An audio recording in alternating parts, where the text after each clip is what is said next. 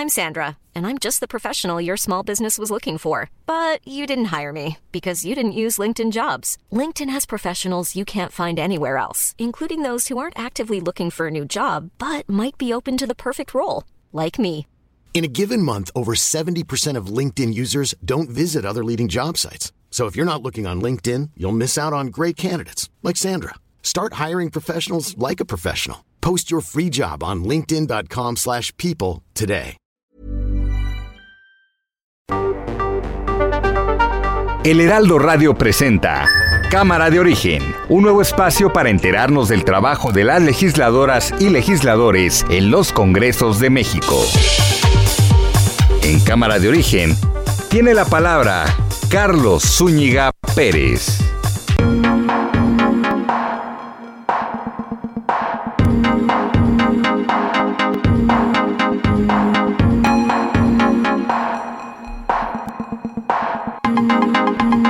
¿Qué tal? Muy buenas tardes. Gracias por acompañarnos a esta nueva emisión de Cámara de Origen.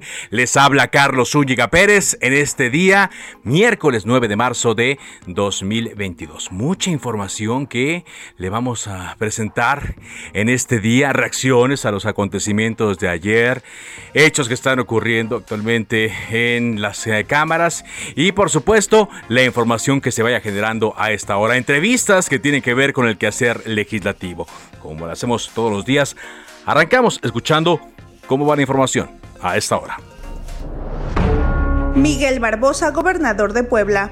La noche del día de ayer ocurrieron hechos de ejecución de nueve personas, seis hombres y tres mujeres en la ciudad de Atlisco. José Manuel Álvarez, ministro de Asuntos Exteriores de España. El honor que es para mí que me hayan invitado a visitar la Cámara de Senadores del Congreso de la Unión. Espero también recibir muchas visitas de México en España y espero muy pronto ver a muchos senadores acudiendo a España para ver a sus contrapartes y serán siempre bienvenidos. Las manifestaciones por el Día de la Mujer transcurrieron en paz en todo el país. Deberían de actuar con más responsabilidad todos. Hay dueños de equipos que sí están eh, preocupados por lo que pasó en Querétaro. Ojalá y esto se atienda bien Madre que entregó a su hijo a la Fiscalía de Querétaro por participar en golpiza del Estadio Corregidora. Le dije, ¿sabes qué? Le digo, este, las cosas están así y así. Vámonos, te voy a llevar a la fiscalía. No me dijo nada, lo aceptó todo, me dijo que sí. Me está rompiendo el corazón, estoy deshecha, pero no hay de otra. Porque Tomás Boy Espinosa está al frente, Manuel Manso atrás, Tomás Boy la tiene, Tomás Boy tira. Muere Tomás Boy, exfutbolista y técnico mexicano. Contenida en esta gente en todo el partido, lo encuentra un acierto fenomenal del gran ciruelo Tomás Boy que clava la pelota en un sitio inalcanzable. Y aquí más de la información del día. Conviasa, la aerolínea estatal venezolana, confirmó que comenzará a volar desde el Aeropuerto Internacional Felipe Ángeles, o sea, de Santa Lucía a Caracas, y con ello es la primera aerolínea extranjera en operar una ruta fuera del territorio mexicano cuando se inaugure este aeropuerto. Por cierto, faltan 11 días para que el AIFA, como se le conoce, sea inaugurado. El ranking de las eh, 50 ciudades más violentas del mundo, elaborado por el Consejo Ciudadano de Seguridad, Consejo Ciudadano para la Seguridad Pública y la Justicia Penal, está encabezado por ocho ciudades mexicanas: Zamora, Ciudad Obregón, Zacatecas, Tijuana, Celaya, Ciudad Juárez, Ensenada y Uruapan. El diputado federal de Morena, Manuel Robles Gómez, obtuvo licencia de la Cámara de Diputados para hacer campaña de promoción a la consulta de revocación de mandato. Se une a otra lista de eh, legisladores que están solicitando también licencia para eso. Imagínense, ¿dónde está el compromiso con sus electores? ¿Dónde está el compromiso con el distrito? Porque nada más lo llamó el presidente a promover esta consulta que todo indica pues no va a tener los resultados esperados en cuanto a participación y se van, claro, ya luego van a regresar para seguir cobrando todo lo que cobran. Los diputados del partido Movimiento Ciudadano entregaron un escrito ante la Suprema Corte de Justicia de la Nación en el que piden declarar improcedente la controversia constitucional contra el INE presentada por el presidente de la Cámara, Sergio Gutiérrez Luna, pero ya será la Corte la que lo decida. ¿Cuánto trabajo tiene hoy esta Corte, no? La Suprema Corte de Justicia de la Nación. Porque también resolvió que quienes vivieron en concubinato, ojo, eh, quienes vivieron en concubinato con una persona que al mismo tiempo estaba casada con otra, tienen derecho a ser reconocidos como beneficiarios de prestaciones laborales. Ojo con eso, ¿eh? ya está la jurisprudencia de la Corte. Las senadoras se sumaron al paro nacional de labores un día sin nosotras, por lo que no se logró el quórum necesario para sesionar en este día 9 de marzo. Hay que mencionarlo, eh, no tuvo el eco de las manifestaciones de eh, otros eh, años, vaya la de 2020, que fue cuando inició, 2021. Pero lo que sí fue un éxito fue la marcha de ayer. De acuerdo a la Secretaría de Seguridad Ciudadana, más de 75 mil personas participaron en los contingentes. Claro, las organizadoras dicen, y con justa razón, que eh, fueron más. Pues podríamos calcularlo así porque se veían imágenes de dron, imágenes de helicóptero, fotografías desde azoteas donde los contingentes pasaban y pasaban y pasaban. Comenzaron desde antes de las 2 de la tarde y ya eran después de las 7 y la retaguardia apenas iba en eh, Bellas Artes, pues está, está pendiente. Eh, con confrontar este, esta cifra que dieron eh, las autoridades. Bueno, en este día 9 de marzo agradezco que esté con nosotros la senadora Adriana Jurado, quien mm, llega y se incorpora al llamado Grupo Plural. Gracias por acompañarnos, senadora.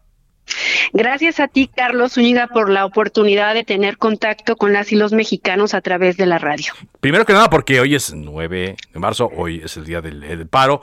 Eh, decíamos, quizá no se vio el eco, pero simbólicamente no hubo sesión en la Cámara de Senadores porque no fueron, las senadoras, vaya, ejercieron ahora este derecho que tienen y, y no acudieron, ¿no? Y pues ya nos dimos cuenta, senadora, que sin mujeres, sin senadoras, pues no hay sesión, no hay legislación.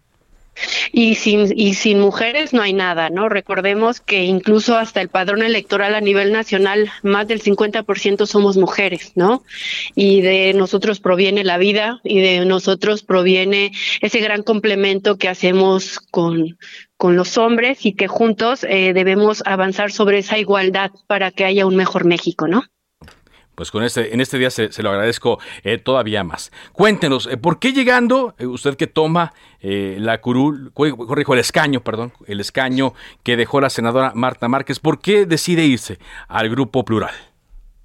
Te comparto rápidamente que yo soy, bueno, hasta un día antes de tomar protesta, yo fungía como secretaria ejecutiva del Sistema de Protección de Derechos Humanos de Niñas, Niñas y Adolescentes en el estado de Aguascalientes. Entonces, eh, eh, este, este lugar tan maravilloso para poder atender todas las problemáticas y necesidades de este sector, transforma vidas. Eh, para mí se ha convertido en más allá de, un trabajo que, que desempeñé a lo largo de más de cuatro años y para el cual me especialicé, sino en un, en un, estilo, en un estilo de vida. Mi compromiso es con la niñez y adolescencia de México, que son cerca de 40 millones, por cierto. Y bueno, tú sabes, Carlos, que las niñas, los niños y los adolescentes no tienen color. ni tampoco tienen partido. Y en eso me identifiqué mucho con el grupo Plural. Es un grupo muy diverso, es un grupo de gente que tiene muchos años dentro de la política y que eh, comulga con el tema de los derechos humanos de las personas eh, menores de edad y de todas las personas, como tú lo sabes. Entonces, por eso me atrajo ser parte de este grupo Plural eh, y la verdad es que me siento muy cobijada. Yo cuando me integro, que fue el día de ayer con mi toma de protesta, les decía, mm, no me voy a porque la senadora Marta Márquez, hoy con licencia, presentó la misma con un periodo indefinido. Eh, puedo estar mucho, poco tiempo o mucho, pero mi tema es uno solo. Se los planteé y me dijeron, bienvenido, los niños nos importan y vamos a hacer equipo. Por eso. Y ahora, eh, con esta agenda, eh, que ya está marcada y que ya eh, han eh, acordado los integrantes de ese grupo parlamentario. ¿Qué podría aportar? entendemos que usted podría estar unos meses o quizá podría estar ya lo que resta de esta legislatura, dependiendo del resultado de las elecciones en Aguascalientes. ¿Qué podría aportar desde su experiencia, senadora? Bueno, mira, básicamente yo creo que lo primero que tenemos que aportar es la sensibilización a las y los compañeros del Senado de la República. Yo no vengo a aventar sombrerazos, no vengo a descalificar a nadie, yo vengo a hablar de la niñez y de las problemáticas que tenemos en este momento. Te doy solo un dato. Eh, justamente eh, en esta pandemia hay estimaciones de Redim eh, de más de 300 mil niñas, y, niñas y adolescentes huérfanos por el COVID, ya sea de papá, mamá o de ambos, ¿no? Somos primer lugar mundial en embarazo adolescente, México como parte de los países de la OCDE. Entonces, entre otras cosas, necesitamos eh, que se visibilice la problemática, necesitamos eso, pero también yo vengo a acordar, yo sé que hay muchas senadoras y senadores que están comprometidos con este tema, este, y voy a tocar la puerta de cada uno de ellos y vamos a hacer un trabajo serio y también si te adelanto voy a trabajar de la mano de las organizaciones de la sociedad civil con las que yo ya venía trabajando desde Cipina Aguascalientes y que ayer mismo tomé protesta y ayer mismo yo ya me senté con gente de la sociedad civil y eh, vamos a ellos son los de la experiencia. Todos todos en la política estamos de paso. Ellos tienen años de experiencia y de compromiso real. Entonces voy a aprovechar lo que ya tienen ellos de materia de trabajo de investigación y con mucho gusto aprovecharlo. Y entonces ya estar en condiciones de, de, de, de, darte, si me das la oportunidad más adelante, de presentarte toda la agenda de trabajo. Pero por lo pronto quiero ser la vocera de la niñez y la adolescencia. La vocera de la niñez y la adolescencia. Estoy platicando con la senadora Adriana Jurado, quien se integra al Grupo Plural. Y, eh, senadora, pues eh, este grupo ya ha manifestado no estar en contra, pero sí sus observaciones en torno a las reformas constitucionales que se prevé lleguen a el Senado de la República. Todavía no sabemos si como Cámara de Origen o no, como Cámara Revisora, pero está el tema de la reforma eléctrica, está también el tema de la reforma electoral y quizá hasta el tema de la Guardia Nacional, su incorporación hacia eh, la Sedena, ya de manera oficial. En este caso, ¿usted iría eh, con estos mismos eh, pensamientos y argumentos que ha dado el Grupo Plural del Senado? Mira, te soy sincera, Carlos, yo vengo llegando, eh, yo estaré revisando la información, las iniciativas, eh, todo lo que tenga que ver con el trabajo parlamentario en el Senado de la República. Y te voy a decir lo maravilloso de este grupo plural. En este grupo plural yo puedo tener eh, mis propias posturas personales o coincidir con los acuerdos que tengamos como grupo, hay esa libertad y ya estaré pronunciándome en ese sentido porque no me gusta, yo tengo mucho respeto a, este poder, tengo mucho respeto a la tribuna porque venimos a representar a las y los mexicanos. Entonces no quiero dar una declaración sin fundamento y sin conocimiento, espero lo entiendas así, vengo llegando y lo voy a analizar y desde luego lo voy a reflexionar muy bien eh, para ver cuál va a ser el sentido de mi voto. En concordancia, me imagino que con el resto de, los integrantes, ¿no? En concordancia con el resto de los integrantes, pero también en congruencia con mi vida personal y profesional. Yo soy comunicóloga y abogada. Ah, muy bien. Y entonces, entonces sí, sí, sí tengo un gran interés en revisarlo, formar mi propio criterio y también escuchar a mi grupo al que pertenezco, donde hay esa apertura de, te reitero, este, a título personal, hacer lo que uno o llegar a los acuerdos, porque eso es lo bonito del grupo plural. Por eso me vine con ellos. por eso, por eso estará con ellos. Ahora, eh, la, postura, aún así, eh, que, usted va, va, a informarse, que estará viendo, eh, no sería directamente con la del presidente. Bueno, no quisiera especular. Eh, acuérdate que, bueno, no te lo he mencionado, pero también soy periodista. Me estás planteando la misma pregunta, pero de otra forma. Sí, Mire, eso es lo malo de platicar con alguien que se, que se sabe este tema de las preguntas y contrapreguntas. Dame ¿eh? oportunidad de prepararme, analizar y entonces fijar una postura. Muy ¿Te parece? Me parece muy bien. Y aquí estamos a la orden para eh, seguir platicando. Pues por lo pronto, bienvenida al Senado. Bienvenida también a Cámara de Origen, que es el programa donde reportamos lo que eh, sucede en las distintas cámaras del país y por supuesto eh, están los micrófonos abiertos. Te agradezco infinitamente este espacio, eh, lo respeto, lo agradezco y espero que no sea la primera vez. en mí tienes una aliada, como son mi gremio. Muy bien, muchas gracias. Respeto y les quiero. Por supuesto, gracias la senadora Adriana Jurado, integrante, nueva integrante del Grupo Plural del Senado de la República, que pues como usted escuchó ya, se sabe los secretos de esta profesión, de este oficio, como dirían algunos, como diría Pepe Cárdenas, el segundo oficio más antiguo del mundo. Tenemos esta información. La diputada de Morena, Claudia Tello, exhibió el rostro de un menor en una manifestación de apoyo a Rosalba Valencia, quien fuera presidenta de la Comisión de Derechos de la Niñez y la Adolescencia en la pasada legislatura. Este hecho estaría pasando por alto la Ley General de los Derechos de Niñas, Niños y Adolescentes. Esto ocurrió en la sesión del 2 de marzo, cuando la diputada Rosalba Valencia presentó un punto de acuerdo para transparentar los gastos de la presidencia de la mesa directiva de la Cámara de Diputados. Rosalba Valencia Cruz estuvo acompañada de la legisladora Claudia Tello y del diputado Esteban Bautista Hernández, ambos de Morena. En este contexto, Valencia le reclamó al diputado presidente, el presidente de la mesa directiva, Sergio Gutiérrez Luna, las constantes visitas al Distrito 14 de Veracruz en el cual fue electa. Mientras hacía uso de la voz en tribuna, la diputada Tello Espinosa y el diputado Bautista Hernández mostraron imágenes de infantes, lo cual puede ser violatorio de la Ley General de los Derechos de Niñas, Niños y Adolescentes. Lo dejamos ahí para el registro y que sean pues ellos los propios que hacen las leyes, pues que lo verifiquen. Digo, sanciones no si vayan a ocurrir, recordemos que tienen fuero y pues eh, son los primeros que deben velar porque las cosas se cumplan.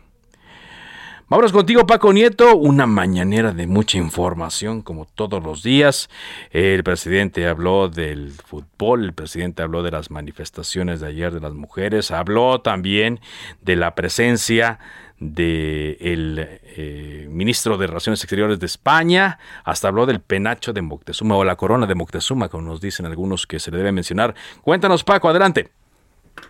¿Qué tal? Muy buenas tardes. Sí, hoy en la mañana el presidente Andrés Manuel López Obrador eh, abordó varias temáticas en esta mañanera, pero también habló sobre la llegada del ministro de España a nuestro país.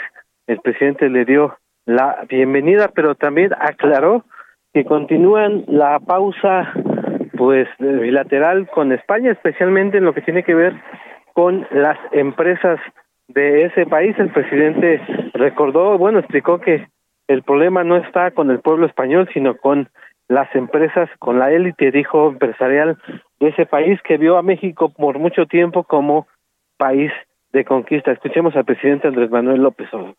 Pero nosotros le tenemos un gran reconocimiento al pueblo español, nuestra admiración, nuestro respeto, pero no es un asunto del pueblo español, es un asunto de empresas, de la élite económica, política, que no han actuado con decencia, pero eso no significa ruptura de relaciones. Qué bien que está aquí el canciller en nuestro país, bienvenido, ya lo dije, y vamos este, a buscar restablecer por completo, por entero las relaciones cuando este, se entienda de que vivimos una etapa nueva en la vida pública de México. Ya no es el tiempo en que Repsol hacía y deshacía. Y bueno, también en temas internacionales el presidente anunció que se enviará otro otro avión a, eh, a Rumanía para regresar a mexicanos que eh, pues estén con problemas eh, por el tema bélico entre Rusia y, Ucrania, pero también el presidente adelantó que en ese avión vendrán latinoamericanos que no pueden llegar a sus países. Pues eso es parte de lo que hoy ocurrió en esta mañanera. Es parte de lo que pasó el día de hoy, como suceden muchas, muchas declaraciones. Por cierto, eh, la esposa del presidente, gracias Paco, la esposa del presidente, Andrés Manuel López Obrador, eh, no estuvo aquí en la conmemoración del Día Internacional de la Mujer, pero hoy por la mañana el presidente de la Argentina, Alberto Fernández, publicó un mensaje en sus eh, cuentas de redes sociales en donde agradeció a Beatriz eh, Gutiérrez Müller por haber acudido allá a Buenos Aires a la celebración del Día Internacional de la Mujer.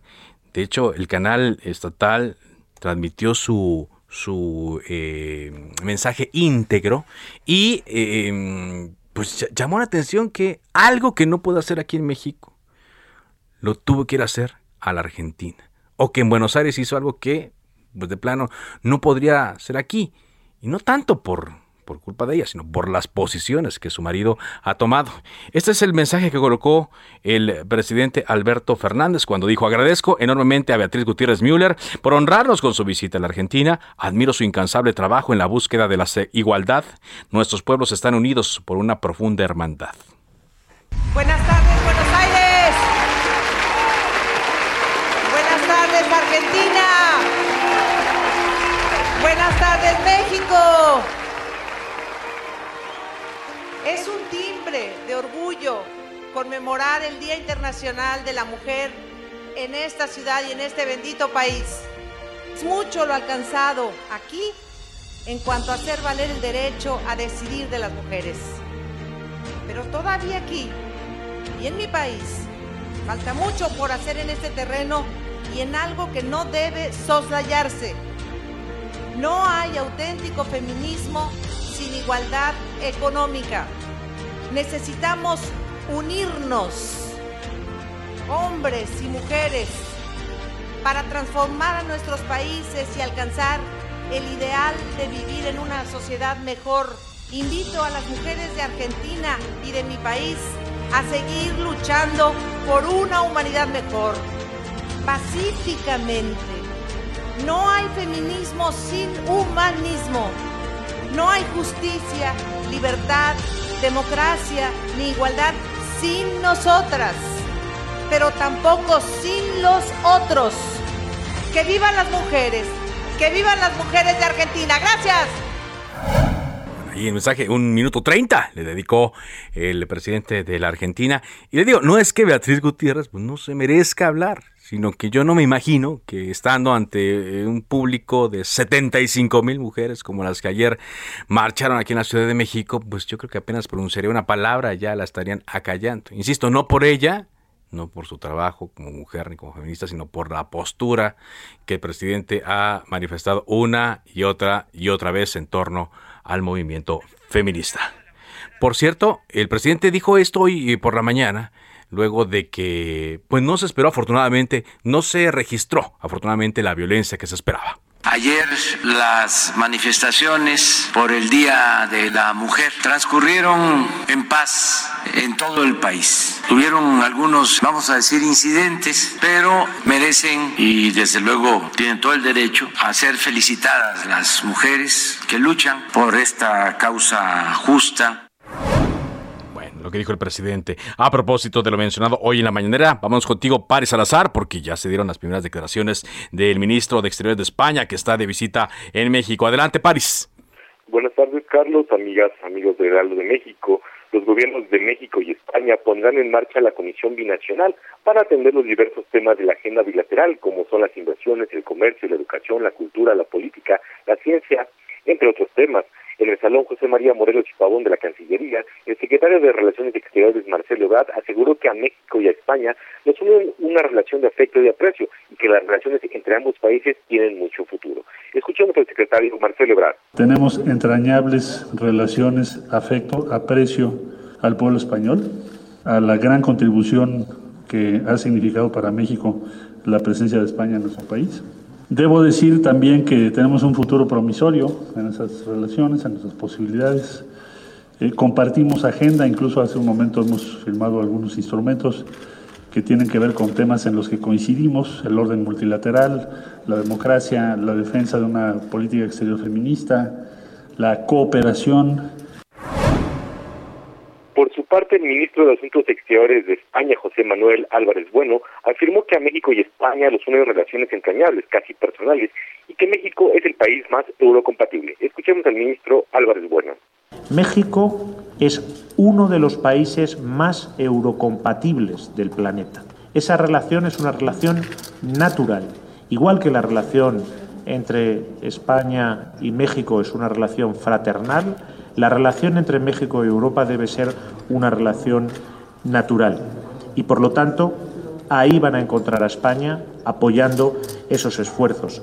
Y también eh, empezaremos las tareas para poner en marcha la comisión binacional que nos permita seguir marcando hitos como el de hoy y que permitan acompañar esa relación que a nivel personal, a nivel de las sociedades civiles de nuestros dos países, no hace sino acelerarse año a año y ambos políticos coincidieron en la necesidad de aprobar lo antes posible la modernización del acuerdo comercial entre México y la Unión Europea. Carlos, esta información. Gracias, Paris. A ver qué tal, porque ahora dice el presidente que la pausa no fue para romper, sino dice la pausa fue para reflexionar. Con esto vamos a una pausa en Cámara de Origen. Regresamos con más a través de El Heraldo Radio. Se decreta un receso.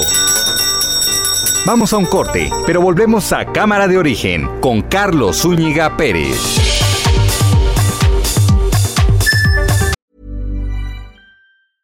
Hiring for your small business? If you're not looking for professionals on LinkedIn, you're looking in the wrong place. That's like looking for your car keys in a fish tank.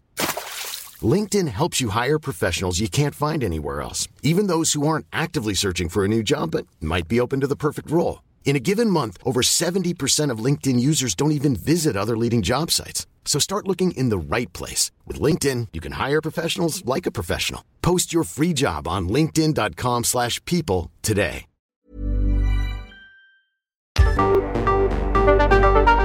Se reanuda la sesión.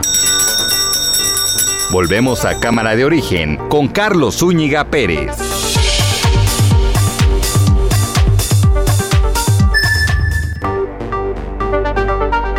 Contacte a Carlos Zúñiga Pérez en Twitter, Facebook e Instagram como arroba carloszup.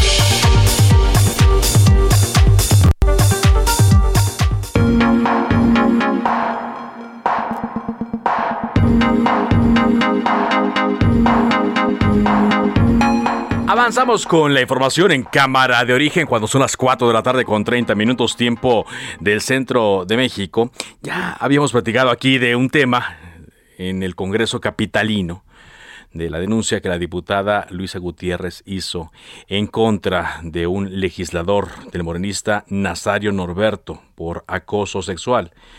Lo que llamó la atención esta semana es que la diputada pues eh, llevó una escolta, un escolta para protegerse del acoso. Lo hizo allí en el salón de plenos y para que nos platique un poco más cómo va el proceso y también eh, qué, la llevó a, tomar esta decisión o qué garantías no encontró en el Congreso Capitalino.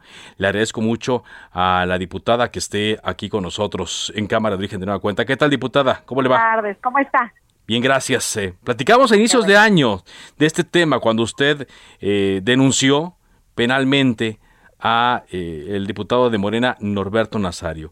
Primero, antes de ver lo que ocurrió en estos días en el Pleno, ¿cómo va esta denuncia? ¿Qué tanto ha avanzado? Pues mira, un poco lento en estas instancias. Te quiero contar que ya estamos esperando la acción penal por parte de la Fiscalía de la Ciudad de México eh, sin embargo, todavía no, no la obtenemos y no por falta, eh, digamos, de atención en el asunto, sino porque eh, actualmente estamos esperando la pericial psicológica eh, privada.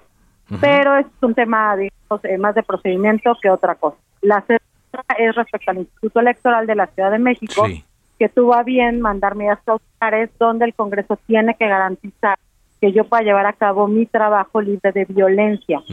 Eh, sobre este tema es justamente el por qué eh, sucede eh, el tema de ir acompañada. Mira, esto más allá de un tema que sea un logro mío, yo creo que es un logro para todas las mujeres de la Ciudad de México y te explico por qué. A mí me dice la Fiscalía, de la puerta para afuera del Congreso de la Ciudad de México, yo te puedo defender, pero de la puerta para adentro hay una soberanía y quien te tiene que ah. defender es el mismo Congreso. Entonces, estando yo adentro, tanto el diputado agresor como tu servidora, digamos que somos electos por el mandato popular. Sí. Entonces, quien nos tiene que mover serán instancias distintas, quien tendrá que determinarlo son instancias externas. Y es ahí donde yo le pido al Congreso de la Ciudad de México que instale eh, pues el comité de ética para que puedan llevar a cabo un proceso interno y que lleven a las autoridades correspondientes al diputado. Sin embargo, al día de hoy quiero decirte que el Congreso de la Ciudad de México no, no lo ha realizado. ¿No? Sus razones tendrán, yo considero honestamente que se está generando violencia por parte de aquellos que llevan el control de la Junta de Coordinación Política, Ajá. pero esa es mi opinión. Sí, pero digamos... Yo tengo que ver que me defiendan y me cuiden. Eh, es a lo que voy, entonces no ha encontrado garantías dentro del Pleno. Digo, si en el Pleno ocurrieron hechos que usted denunció, ¿no ha encontrado tampoco garantías para que ya no pueda seguir ocurriendo o que usted se sienta tranquila? Pues mira, justamente a partir de eso yo mando una carta reiterativa al Congreso de la Ciudad de México, a la Junta de Coordinación Política y a la mesa directiva y de quien sí encontré eh, respuesta fue del presidente de la mesa directiva, el diputado Héctor Díaz Polanco, quien decidió que sí podía entrar con alguien que me acompañara, sobre todo porque ahorita con los temas de COVID, pues entenderás que lo entramos los diputados, pero solos, no tenemos eh, personal de apoyo, y entonces ahí era donde me preocupaba yo poderme encontrar en los baños a alguien que pudiera lastimarme o molestarme, porque tanto, eh, digamos, el pasillo de acceso a los baños eh, es para hombres como para mujeres. Entonces yo me podía haber encontrado ahí al diputado o a alguien que trabajara con él.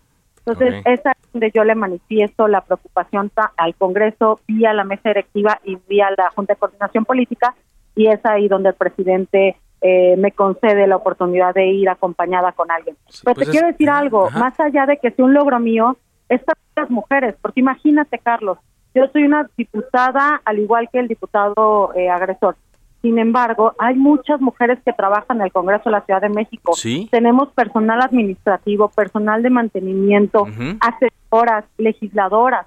Todas estamos a merced de que el Congreso de la Ciudad de México entienda que es un tema de, eh, poder vivir libre de violencia más allá de temas políticos. Entonces, para mí esto es un triunfo de que más allá de que se vulnera una soberanía, de que se está protegiendo a las mujeres en el Congreso. Claro, claro, pero eh, al mismo tiempo a mí también me da una preocupación. Estoy platicando con la diputada del PAN, el Congreso de la Ciudad de México, Luisa Gutiérrez Ureña, porque si usted, diputada, tiene que recurrir a esto, yo no sé qué puede pasar con alguna persona que se sienta eh, en, en otro ámbito de vulnerabilidad. Vaya, que no tenga la representación que usted tiene. Claro, y es justamente ahí donde yo les y poner mayor atención porque imagínate si he encontrado con violencia institucional, con compañeras y compañeros eh, que lo utilizan más allá de, un tema eh, verdaderamente de justicia por un tema político. Si yo me he encontrado con tantas trabas, Carlos, imagínate aquellas mujeres que tienen a lo mejor el mismo foro que el diputado agresor. Es donde creo que es importante eh, cambiar las cosas y donde es importante cambiar la mentalidad y, yo se lo quiero decir a todas las mujeres que trabajan en el Congreso. Yo sé que hoy no hay incentivos para hablar, pero quiero que vean en mí una mujer que, que va a generar esos incentivos. Y por eso no voy a quitar el dedo del renglón, Carlos. Claro, claro. Bueno, ¿Qué podemos esperar entonces, diputada, en los siguientes días, en las siguientes semanas, en cuanto a su caso? Y le voy a, le pregunto si va, va a seguir asistiendo a las sesiones del pleno con, con este escolta.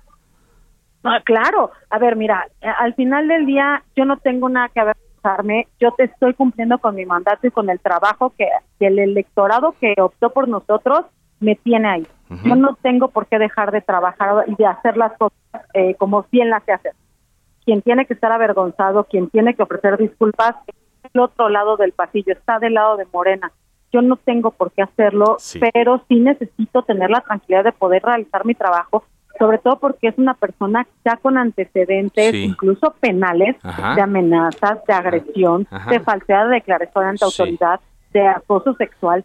Entonces, verdaderamente hoy sí siento esa vulnerabilidad, pero también siento el apoyo de, muchos de mis compañeros, no solamente de Acción Nacional, del PRI, del PRD, del Movimiento Ciudadano, que están siempre preocupados y siempre este, al pendiente de cómo va avanzando este tema y ayudándome pues a que yo pueda seguir trabajando libre de violencia. Claro, claro. Y, en cuanto a su caso, ¿qué, le pediría a la Fiscalía de la Ciudad de México?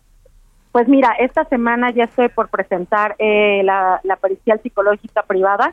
Te quiero decir que la pública eh, salió que efectivamente hubo un tema que, que analizar, pues. Eh, este diputado otra vez con agresiones intenta tirar la pericial pública, que incluso es de la Fiscalía pero para poder blindarlo yo estoy presentando una privada adicional. Eh, hay un video, hay testimoniales, hay fe pública del actuar de este diputado. Entonces, yo estoy segura que la Fiscalía se actúa con imparcialidad, me dará la acción penal para ahora seguir el siguiente proceso que es en el juzgado. Muy bien, pues atentos entonces a, cómo procede su caso y le agradezco mucho que nos haya tomado la llamada, nos haya actualizado y sobre todo nos haya explicado eh, el por qué eh, tuvo que acudir resguardada a su a su trabajo ahí en el salón de plenos. Muy amable. Y te agradezco muchísimo y de verdad todas las mujeres en el Congreso de la Ciudad de México cuentan conmigo, todas las que trabajamos ahí. Muchas gracias. Muy amable la diputada Luisa Gutiérrez Oreña, diputada local del Partido Acción Nacional en la Ciudad de México, cuyo tema pues toma relevancia ¿no? en estos días, sobre todo cuando se conmemora el Día Internacional de la Mujer y cuando eh, también aprovechando la exposición que hay en estos días, la atención que hay sobre el tema, muchas mujeres se atreven a denunciar hechos que han estado padeciendo que no deberían ocurrir pero se atreven a denunciar. Aquí lo importante será que pues no pidan como ha ocurrido ya últimamente, que tenga que venir esto acompañado forzosamente de una denuncia penal cuando saben muchas veces y lo saben bien las condiciones en las que esto se desarrolla. Bueno, vamos a otros temas. Son las 4.39. Le hemos informado aquí en Cámara de Origen la decisión del gobierno federal a través de la Secretaría de Educación Pública de desaparecer un programa, un programa muy querido, pero sobre todo muy utilizado por padres y sobre todo madres de familia trabajadoras, el programa de escuela eh, de tiempo completo. Eh, hay ya iniciativas para que esto no desaparezca. También hay unos estados dicen que ellos van a absorber los gastos, pero hay otros que no. Y definitivamente habrá personas que se verán afectadas por ello. Está con nosotros en la línea telefónica el diputado Luis Espinosa Cházaro, coordinador del el Partido de la Revolución Democrática. ¿Cómo le va, diputado? Buenas tardes, Carlos, para ti, buenas tardes para tu auditorio. Gracias. ¿Qué se podría hacer desde el Congreso, de todo desde la bancada, para para ver la permanencia de este programa, diputado? Pues eh, presenté eh, a la, Jucopo el día lunes una intención de punto de acuerdo que eh, hubo un, acuerdo en la Jucopo. Yo agradezco a todos los coordinadores, incluso el coordinador de Morena y PT, respecto de instalar hoy una mesa para intentar que las escuelas de tiempo completo regresen. Se elimina el programa, no se sustituye con ninguno, no queda claro a dónde irán esos recursos y como bien decías, 80% de los padres de familia que eh, de los niños que van a escuelas de tiempo completo son madres eh, jefas de familia. Y por lo tanto pues es, es, es, un despropósito me parece verdaderamente criminal pues que los niños se queden sin este espacio que era un espacio sano donde podían comer, donde podía eh, desarrollarse, digamos, un mejor espacio para los infantes y hoy se quedan sin, de un día para otro de un plumazo sin un programa que tenía mucho éxito, que como dices tú, era muy querido, perfectible, por supuesto que sí, pero, pero no estamos de acuerdo en que desaparezca. Ojalá que logremos desde el PRD y con la ayuda de todos los grupos parlamentarios que se regrese. Como bien decías tú, Carlos, estados como incluso la Ciudad de México, pues reconocen que, el programa era exitoso y por lo tanto lo van a mantener, pero queremos que se mantenga y se amplíe a nivel nacional. Claro, que se amplíe. Ahora, aquí es donde vemos, ¿no? El el asunto y, ojalá y nos lo puede aclarar sobre todo para el auditorio, diputado, cuando los legisladores no pueden eh, modificar como es eh, parte de sus prerrogativas, el presupuesto y se destina dinero a otras cosas en lugar de a un programa eh, como este, que me decían que costaba como 10 mil millones de pesos al año, cálculos, ¿no? Cuando vemos que esa pues cantidad se está yendo a otras cosas. Dos cosas decirte, ayudaba a cuatro millones de niños, o sea, cuatro millones de familias, porque son cuatro millones de niños, pero cuatro millones de madres o padres de familia. Segundo, ese, ese monto es tangencial para la SEP. Y tercero, si van a enviar ese dinero a programas de dudosa claridad, como han sido otros en la propia SEP, ¿no? Con la no nada eh, clara reputación de la propia titular, pues mejor que los dejen en un, programa que está claro en qué se gasta, para quién se gasta y a quién beneficia. Claro, claro. Ahora, eh, diputado, acerca de ese punto de acuerdo, usted dice que hay una recepción de Movimiento de Regeneración Nacional, pero igual ellos pueden decir una cosa, aunque la línea sea otra.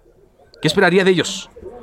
Bueno, yo, yo debo agradecerle al coordinador Mier, a la vicecoordinadora Leida Laves, que tomaron con, eh, digamos, con, eh, de forma positiva el que instaláramos esta mesa, que se aclare cuántos niños son beneficiados, eh, a cuántos niños se afectaría, para acabar en una idea de que, como decías tú, no podemos nosotros obligar a la SEP desde la Cámara de Diputados, pero sí le podemos pedir que reconsidere que el quitar este programa es un error. Muy bien. Es, un error, sí, que está afectando, como se dice, a, estos millones de alumnos y a todas, a todas sus familias. El diputado, antes de dejarlo, eh, ¿todavía nada en torno a, la futura discusión de la reforma eléctrica?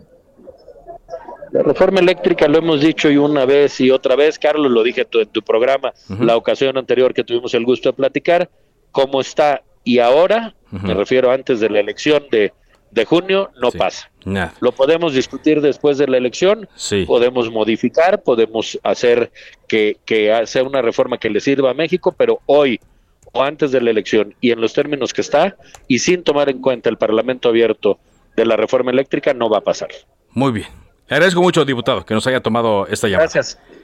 Gracias, a ti, buenas tardes. Luis Espinosa Cházaro, eh, diputado del Partido de la Revolución Democrática, coordinador de este grupo parlamentario en torno a estas ideas. Oiga, bueno, le adelantábamos eh, en nuestra introducción a Cámara de Origen a las 4 de la tarde aquí a través del Heraldo Radio que ya la primera línea internacional se animó a operar desde el Aeropuerto Internacional Felipe Ángeles de Santa Lucía. Se llama Conviasa. Y usted decir, ¿qué es Conviasa? Conviasa es la aerolínea de Venezuela. Esta fue creada en 2024. Anunció ya dos vuelos desde y hacia Caracas, conectados directamente desde el Aeropuerto Internacional Felipe Ángeles. La frecuencia hacia Santa Lucía desde Caracas será los lunes a las 10 de la mañana, mientras que la del AIFA hacia eh, Venezuela será los lunes a las 4 de la tarde. Conviasa tiene su sede en el Aeropuerto Internacional Simón Bolívar y destacó que Santa Lucía, y lo dice en la publicidad, tan solo se encuentra a 30 minutos de la Ciudad de México. 30, ya le redujo 15. Pero bueno, es mercadotecnia. 30 minutos de la Ciudad de México. Y pregunta en la publicidad, ¿ya compraste tu boleto para nuestro vuelo inaugural hacia Santa Lucía, México? Te ofrecemos una tarifa especial. Ya hicimos un ejercicio, son como 400 eh, y cachito de dólares lo que cuesta salir desde Santa Lucía para ir hacia eh, Venezuela y viceversa. Convias entonces es la primera línea aérea internacional que va a operar desde el aeropuerto Felipe Ángeles cuando faltan 11 días para que sea inaugurado por el presidente Andrés Manuel López Obrador. Nos eh, cambiamos de tema. Hoy en su cuenta de Twitter, el diputado federal del PAN, Gabriel Cuadri, pidió a la dirigencia de ese partido que lo considere dentro de un proceso interno para ser candidato a la presidencia de la República y le preguntamos, está con nosotros en la línea telefónica, diputado Gabriel Cuadri, ¿qué tal? Muy, muy buenas tardes. ¿Sí se quiere lanzar otra vez como candidato presidencial? Por supuesto, ese, es mi deseo. Creo que tengo la capacidad y las posibilidades para unificar a la oposición y derrotar al populismo en 2024 y me parece que esto es una apuesta pues patriótica y racional en cualquier desde cualquier punto de vista que se vea. A ver, usted ya fue candidato presidencial, 2012, ¿no? El Partido Nueva Alianza, eran otras condiciones, era otro momento eh, mexicano, eh, usted estaba, digamos, en, otra oferta política, aunque eh, lo hemos visto que se ha mantenido en, en, la misma línea en cuanto a su postura, su ideología. después de la vivencia, ¿no? de tantos meses de campaña, el cansancio, le fue muy bien en uno de los debates, a usted lo conocieron más y, y subió en las preferencias y digamos, 14 años después, que es cuando va a tocar la nueva elección. ¿Qué, qué, qué, lo motiva? A pesar de todo lo que se vivió en 2012, uno diría, es que la campaña es muy cansada, eh, ya sabemos a lo que nos enfrentamos, que si la guerra sucia, que si van a traer, ¿esto que usted me menciona es motor suficiente para eso? Sí, claro. Ahora hay que hay que ver que, que esta es una situación totalmente diferente. eh, mi participación en la campaña del 2012 fue, pues hay que, hay que reconocer una campaña testimonial. Yo era candidato pues, de un pequeño partido y yo acepté ser candidato a la presidencia pues con el objetivo de promover mi agenda, de promover mis, mis ideas, mis propuestas, eh, cosas que hay que decirlo, por cierto, que se lograron en el gobierno, en el gobierno anterior, como fue el caso de la reforma energética, la reforma educativa, la reforma en telecomunicaciones. Ese era mi objetivo, simplemente dar testimonio y promover una agenda de modernidad, de prosperidad y de sustentabilidad del país. Ahora es diferente. Ahora mi apuesta es ser candidato por la alianza opositora, por el PAN, por el PRI, por el PRD, para derrotar al populismo y para pues parar esta devastación sistemática de la nación que está llevando a cabo el partido Morena y el presidente López y pues iniciar la reconstrucción del país y pues digamos que desarrollar pues una, una oferta y un programa clarísimo de eh, prosperidad, sustentabilidad y desarrollo para, para México, porque ahora sí tenemos una posibilidad muy clara de ganar. Eh, es lo que quería preguntar, disculpe que lo interrumpa aquí. Si ve las condiciones, eh, vemos las encuestas de popularidad, vemos las encuestas, por ejemplo, para las elecciones de junio en seis estados del país, y vemos que eh, los que han preguntado si votarían por Morena en 2024 dicen que sí, vaya, Morena encabeza las encuestas. ¿Usted ve las condiciones como para revertir eso? Por supuesto, por, por, por varias razones. En primer lugar, porque no es lo mismo una elección local estatal que una elección federal. Ahora, ya les ganamos el año pasado en la elección de junio. En la elección federal, la oposición obtuvo más votos que Morena y sus satélites. Entonces, ahora, viendo cómo se está descomponiendo el país, cómo se está demoliendo, destruyendo, desmantelando a la nación, viendo todos los problemas eh, que no se han resuelto y que se han agravado en materia de economía, de inseguridad, de violencia, de salud pública, de educación, de medio ambiente, va a ser insostenible que este gobierno pues pueda plantearse una opción ganadora para el 2024. Entonces, eh, ahora sí las condiciones son para ganar y sobre todo si mantenemos la coalición entre el PAN, el PRI y el PRD, eh, digamos, intacta y sobre todo también si logramos eh, incorporar a Movimiento Ciudadano en la en la coalición. Creo que las posibilidades son clarísimas. Ahora, Morena pareciera que está adelante, también es cierto, porque en un régimen populista, pues el presidente es muy popular, por definición el populista es popular. Y todavía la oposición no tiene, digamos, una figura o figuras capaces de, formar un núcleo de opinión pública suficientemente poderoso para enfrentar al populismo. Por eso empezar a cambiar en los próximos meses. Entonces yo creo que todo está dado para ganar en 2024 y además, sinceramente, hay que decirlo, o sea, ¿quién va a votar en 2024 por el partido que ha llevado a la ruina a nuestro país? Pero no, no piensa usted que votarían, y en este escenario, ¿usted no pensaría que votarían, por ejemplo, los que reciben apoyos de programas sociales, los eh, adultos mayores, los niños que ya están en edad de votar, eh, personas que durante este año han estado recibiendo, quizá no de forma constante, pero sí seguida, una cantidad de dinero del gobierno? Bueno, ese, ese es un tema muy, muy importante el populismo se fundamenta, además, digamos, en esta imagen carismática, en la demagogia y en la mentira. También se basa en los subsidios, en las dádivas, a través de comprar, digamos, el voto y la voluntad de amplias capas de la población. Eh, ahora, este, hay que decirlo, la, la, gente no es tonta. Eh, en primer lugar, la gente sabe que lo que más le conviene es la reconstrucción nacional, que haya servicios públicos de calidad, que haya empleo, que haya crecimiento económico, que haya desarrollo, que haya salud, que haya educación, que haya oportunidades para todos, independientemente de los subsidios. Ahora, hay subsidios que, que hay que mantener y que, por cierto, no los inventó el presidente López, como es el caso de las pensiones para adultos mayores. Y hay otro tipo de, de subsidios que sí se pueden dar como parte de una política social integrada, racional, eh, digamos, este, bien dirigida, focalizada, que eh, pues que, se puede plantar en un programa de gobierno para después del 2024 y que sin duda podrá traer pues la el voto de muchísima gente que hoy está eh, sometida digamos a este paternalismo eh, dadivoso del, del, gobierno. Entonces, yo creo que la razón pública va a prevalecer y que también es posible armar un programa de gobierno que convenza a la gente, a la gente que tiene menos, a los más pobres, de eh, las bondades de un nuevo proyecto nacional. Además, hay que, hay que decirlo, en este gobierno hay más pobres, este gobierno ha empobrecido al país. El número de pobres ha aumentado en casi cuatro millones de personas. Entonces, este, no es factible que los más pobres voten por por por, eh, por Morena, por el partido de López, porque es un partido que los ha empobrecido, es un partido que está llevando a la ruina literalmente al país. Entonces, yo sí creo, estoy convencido de que no mucha gente va a seguir votando a Morena, al partido que ha llevado a la destrucción institucional absoluta de, México. Y finalmente, me quedan 30 segundos, eh, diputado. ¿Confían que haya un proceso abierto en su partido, bueno, a través de la vía, la vía del PAN?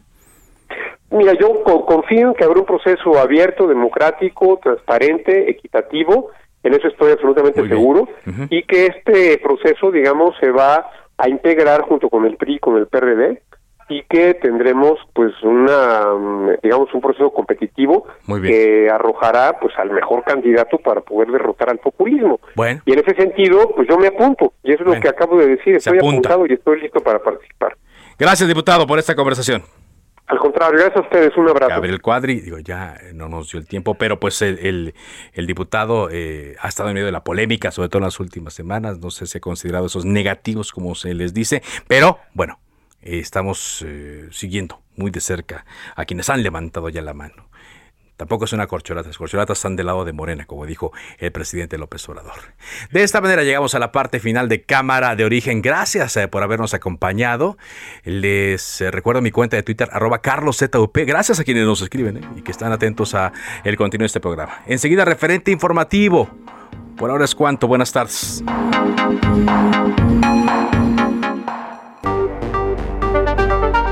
Se cita para el próximo programa.